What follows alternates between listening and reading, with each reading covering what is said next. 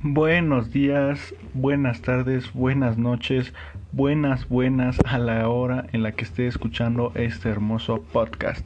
Mi nombre es Axel Armando Trejo Arreola y en este podcast estaremos abarcando el tema del Wi-Fi, específicamente de la película Ralph 2, Rompiendo el Internet, en la cual estaremos respondiendo unas preguntas que tengo aquí a la mano y estaré dando mi opinión sobre esta película. Bueno, Empezamos con las preguntas, la cual la primera pregunta dice, ¿por qué requieren utilizar los, personajes el Wi-Fi? Eh, para empezar, ¿a qué personajes se refiere la pregunta? Bueno, los personajes a los que se refieren son los personajes principales, los cuales son Ralph el Demoledor y Vanellope, la niña del videojuego de Sugar Rush.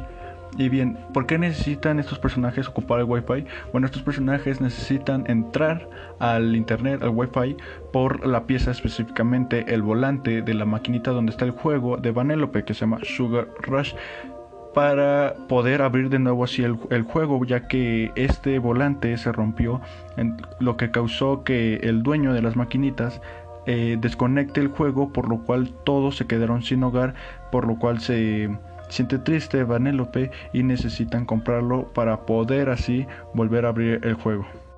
Bueno, sigamos con la siguiente pregunta que es ¿el buscador de web en qué les ayuda a los personajes? Bueno, esta pregunta es fácil, es sencilla, porque el personaje que personifica al buscador web les ayuda a los usuarios a buscar lo que quieren e intenta adivinar lo que buscan.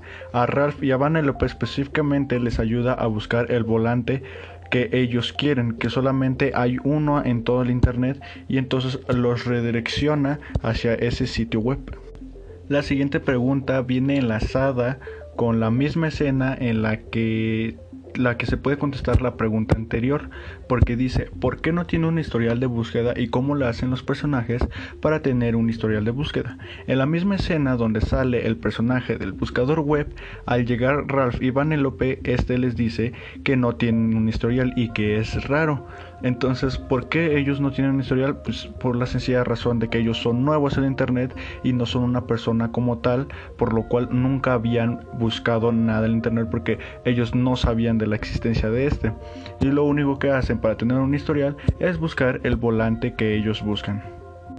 La siguiente pregunta es, ¿para qué quieren el monedero electrónico los personajes y cómo lo obtienen? Bueno, el monedero electrónico ellos lo necesitan porque se dan cuenta que la cantidad que ellos dijeron en la subasta donde encontraron el volante se trata de dinero real, de dólares. Entonces, por lo cual necesitan pagar la cantidad de 27 mil un dólares para ese volante y empiezan a buscar la forma de cómo obtener dinero dentro del internet. Entonces esto se podría tomar como monedero electrónico porque van juntando en sus cuentas el dinero que van ganando con los videos que hacen porque es la única forma en la que pueden ellos eh, conseguir este, este dinero, estos dólares que necesitan para el volante.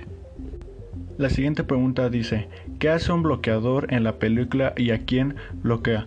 Bueno, los bloqueadores salen por unos breves segundos en la película cuando empujan a un sujeto que está haciendo spam con un anuncio de cómo ganar dinero eh, jugando videojuegos. Entonces, lo que da a entender la película es que estos bloqueadores lo único que hacen es bloquear, como lo dice su nombre, bloquear a todo sujeto que haga spam con anuncios o con anuncios que tengan virus, pero específicamente a este no fue por virus, sino porque lo estaba spameando, porque a cada sujeto que pasaba le spameaba con su anuncio de que se podían hacer millonarios eh, jugando videojuegos solamente. Entonces eso es lo que da a entender la película sobre qué es un bloqueador.